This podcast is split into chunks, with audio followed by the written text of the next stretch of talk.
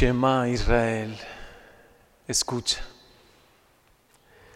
Escucha Israel. Son las palabras de Dios para ti hoy. Y son palabras que siempre me han hecho reflexionar mucho. Son precisamente las que nos narra hoy el libro del Deuteronomio, cuando Dios quiso darnos unos mandamientos. Antes de los mandamientos, antes de preocuparnos por cumplir los mandamientos, pasa desapercibido un poco que Dios dice, Shema, escucha Israel. ¿No será quizá el primer mandamiento o la introducción a todos los demás mandamientos? Porque si no escuchamos, no los vamos a poder vivir bien. Si no aprendemos a escuchar a Dios, que es un tiempo privilegiado la cuaresma, pero también tengo que decir que es un tiempo donde el demonio, el diablo, se empeña en ponernos muchísimas distracciones. Quizá el tiempo donde, del año donde somos más tentados, porque sabe que se acerca la Pascua, porque sabe que se acerca la Semana Santa.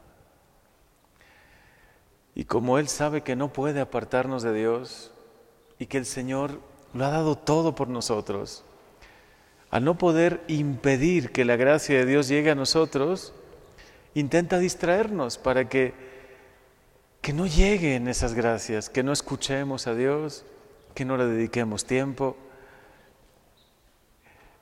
Intenta que dediquemos mucho más tiempo a otras cosas que a Dios, ¿no?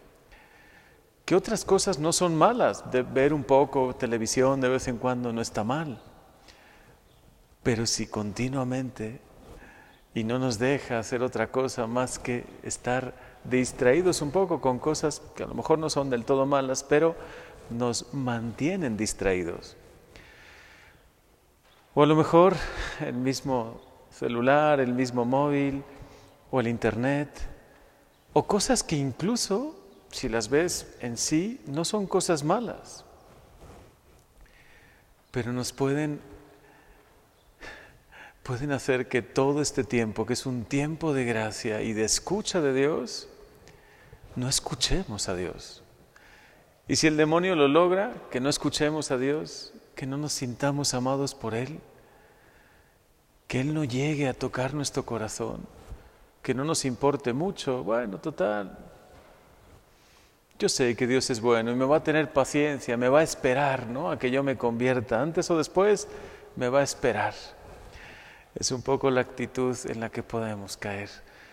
Cuando es un tiempo privilegiado para ti, no mires a tus lados, no mires hacia otra parte, ¿no? Como diciendo, qué bueno que los demás lo van a aprovechar, pero yo, yo es que ni siquiera puedo estar cinco minutos concentrado, concentrada en la misa, ¿no? Y cuando me pongo a rezar el rosario o alguna oración, no tardo en distraerme. Y parece que mi corazón y mi mente vuela y se va aquí y se va allá. Hoy, si te ayuda, cierra un momentito tus ojos y ponte ante el Señor, ante Él, ante el que te presentarás un día. Y no habrá nadie más para que tú puedas señalar a otro, o a, tu derecha o a tu izquierda. Estarás solo tú y Jesús, el Señor. Y Él te juzgará de todo lo bueno. Y también te preguntará, oye, te di muchas oportunidades, fuiste muchas veces a misa. Es más, pertenecías a un gran grupo, a una comunidad, estabas en una familia muy bonita. Te di tantas oportunidades, tantos talentos. ¿Qué hiciste con tantos talentos? ¿Qué hiciste con todas las oportunidades, todas las cuaresmas que te permití vivir? Todas las Semanas Santas, esos tiempos de gracia donde te hablé al corazón. Hoy ponte ante Jesús, ante su mirada de amor y de misericordia, que no te reprocha, solo te mira y te dice, aquí estoy, es tan fácil que hagas un poco de silencio y me escuches. Escucha, Israel, escúchame y pon tu nombre. No solo quien se llama Israel, sino es, es un llamado a su pueblo, es un llamado a cada uno de nosotros. escucha los mandatos y preceptos para que así puedas vivir. Es decir, lo que Dios quiere es que vivamos, no que vivamos a medias, que vivamos en plenitud. Y también para que puedas entrar a tomar posesión de la tierra que el Señor te ha preparado. Sin duda está hablando también de la tierra prometida, esa famosa tierra que después de muchos años lograron llegar, entrar, ¿no? Pero también nos habla del cielo, para que puedas vivir en esta vida con mayúscula, en plenitud, no disperso y con tu corazón que está, pero no está, ¿no?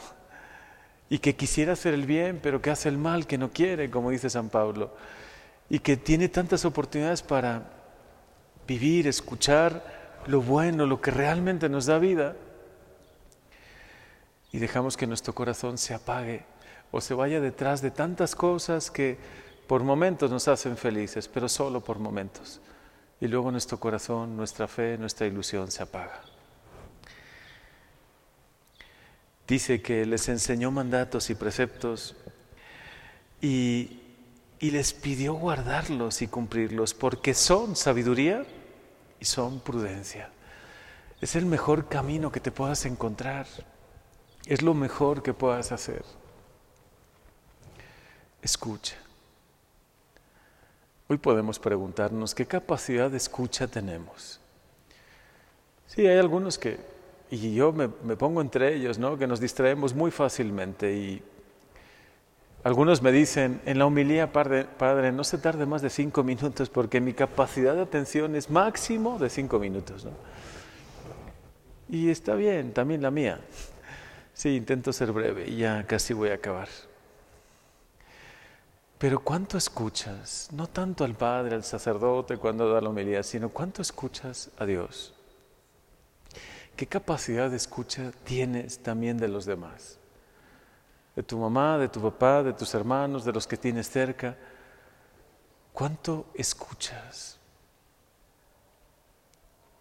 Yo creo que puede ser un gran ejercicio que hagamos un propósito que nos podamos poner esta cuaresma, escuchar. Escuchar.